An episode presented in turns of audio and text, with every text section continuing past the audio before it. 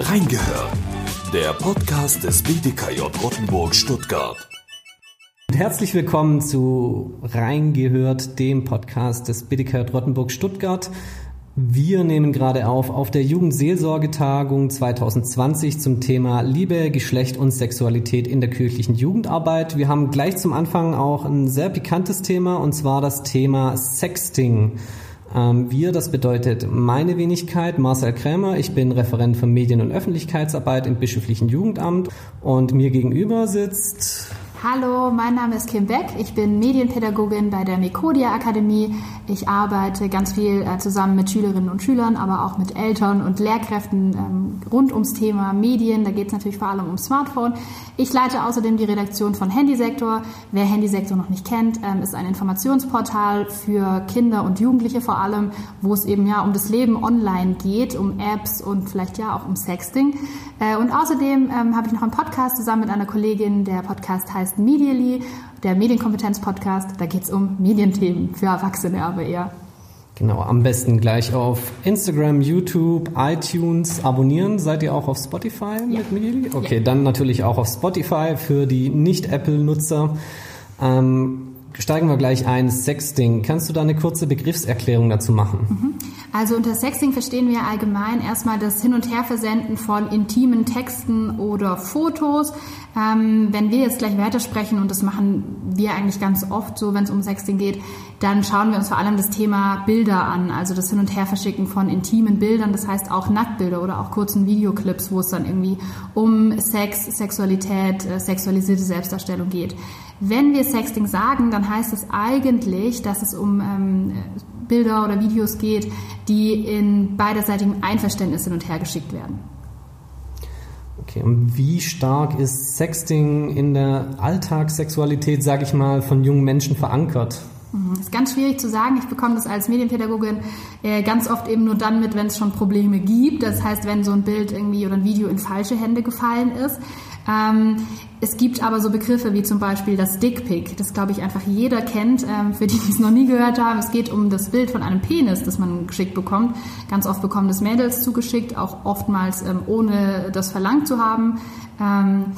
Ansonsten gehört Sexting und das äh, Hin- und Herschicken von solchen Bildern für einige Jugendliche ganz normal äh, zur Beziehung dazu. Gehört vielleicht auch dazu, um jemand anderen zu beeindrucken, auch ohne dass man in einer Beziehung ist. Es gibt aber genauso äh, Jugendliche, die sagen, würde ich nie machen, geht für mich gar nicht.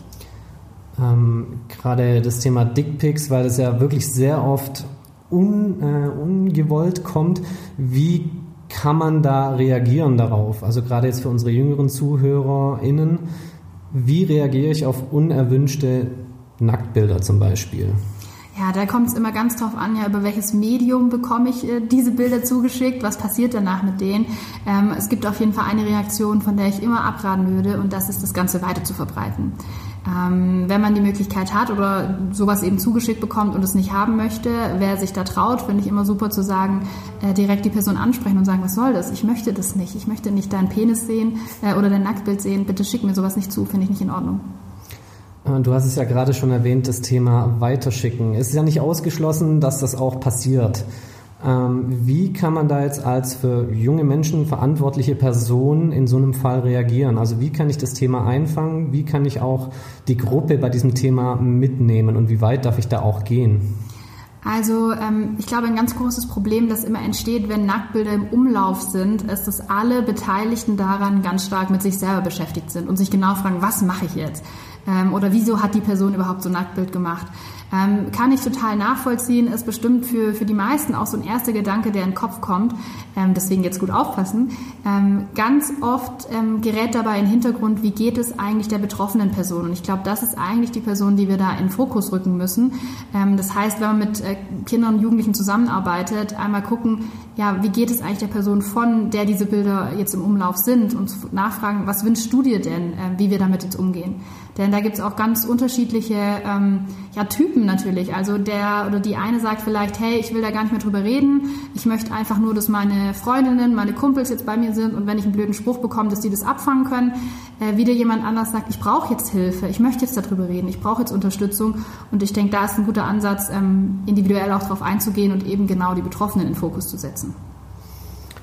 Okay, gut. Am besten wäre es ja sowieso, wenn das Kind nicht in den Brunnen fällt. Ähm, Genau. Wie, wie kann äh, ich als verantwortliche Person, also als Sozialpädagogin, ähm, eine gute Präventionsarbeit leisten, was das Thema betrifft?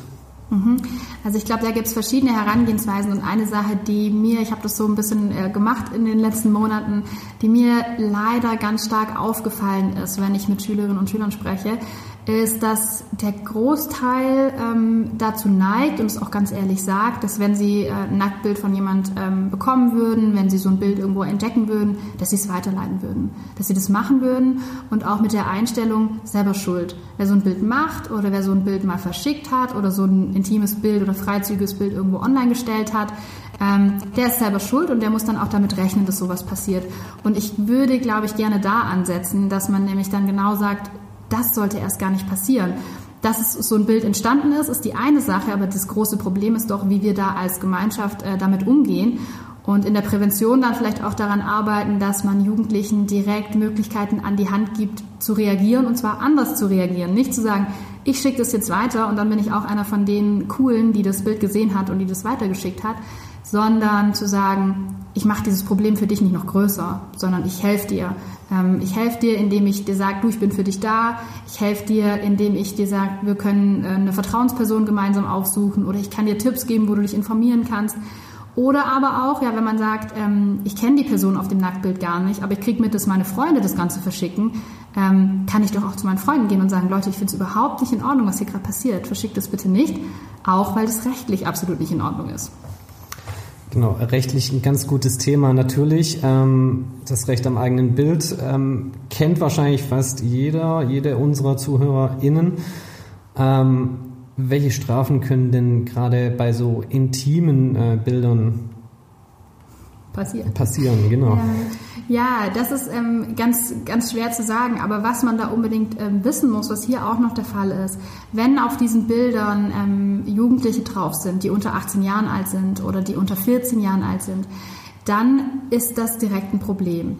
Ähm, also es ist kein Problem, wenn im Einverständnis sowas hin und her verschickt wird. Also wenn ich als 14-jähriges Mädchen dieses Bild mache und an meinen Freund schicke oder auch andersrum, das ist völlig okay, da passiert erstmal nichts. Sobald aber dieses Bild weitergeschickt wird an jemand anderen, passiert als erstes das, dass diese weitere Person ähm, im Zweifel im Besitz ist von Kinder- oder Jugendpornografischem Material und hier ist allein der Besitz strafbar. Wenn die Person es jetzt noch weiter schickt, macht sie sich nochmal strafbar und zwar äh, durch die Verbreitung von Kinder- oder Jugendpornografischem Material. Äh, und das ist kein, äh, keine leichte Sache, würde ich sagen. Also das ähm, zieht auf jeden Fall Konsequenzen nach sich, ähm, zum Beispiel ein Eintrag im polizeilichen Führungszeugnis, der wieder dazu führt, dass manche Berufe mir gar nicht mehr offen stehen. Äh, Und dann vielleicht noch eine Frage, die auch ganz interessant sein könnte. Auf welchen Plattformen geschieht denn das Ganze? Es läuft ja wahrscheinlich nicht über die Facebook-Timeline oder den Instagram-Feed. Ähm, wo sind denn da die einschlägigen Plattformen?